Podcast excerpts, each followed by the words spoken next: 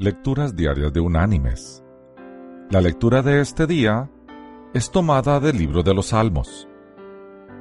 Allí en el Salmo 19 vamos a leer los versículos 1 y 2, que dice, Los cielos cuentan la gloria de Dios, y el firmamento anuncia la obra de sus manos.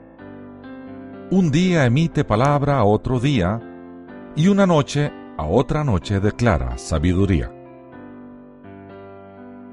Y la reflexión de este día se llama El arco iris. Cuenta una ingeniera eléctrica la siguiente historia. En uno de nuestros viajes a Texarkana, Arkansas, para ver a mi hija y a su familia, conducíamos en medio de algunas tormentas la dirección en la que viajábamos y el ángulo del sol nos daban el panorama más hermoso de un doble arco iris que jamás haya visto.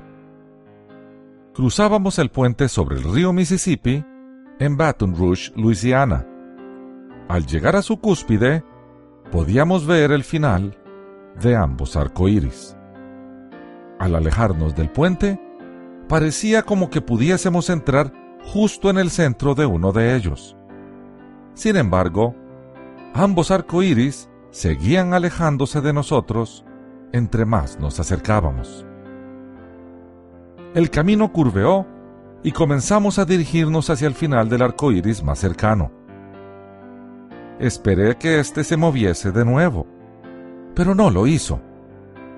Al dirigirnos hacia él, las bandas de color comenzaron a cambiar las bandas de rojo, verde y azul comenzaron a desvanecerse y a adelgazarse hasta que desaparecieron por completo.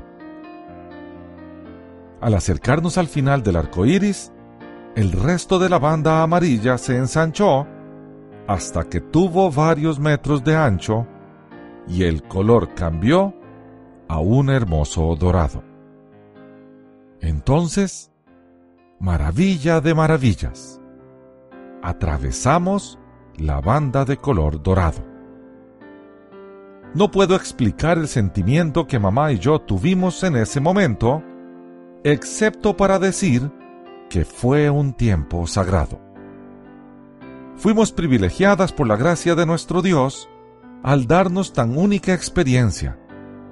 Nos sentimos transportadas a las mismas puertas del cielo.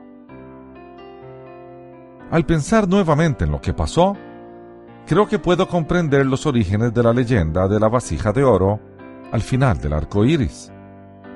Pudo comenzar cuando otra persona tuvo una experiencia similar a la nuestra, y su descripción de la banda de oro fue cambiando en el tiempo a una de una vasija de oro. Mis queridos hermanos y amigos, sin duda alguna, nuestro Creador se revela en su creación.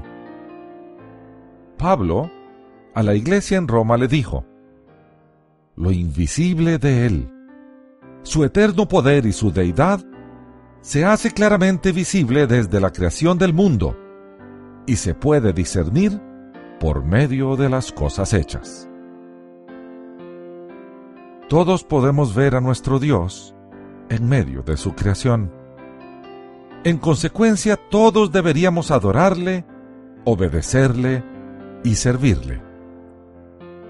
Al fin y al cabo, Él es nuestro Señor. Que Dios te bendiga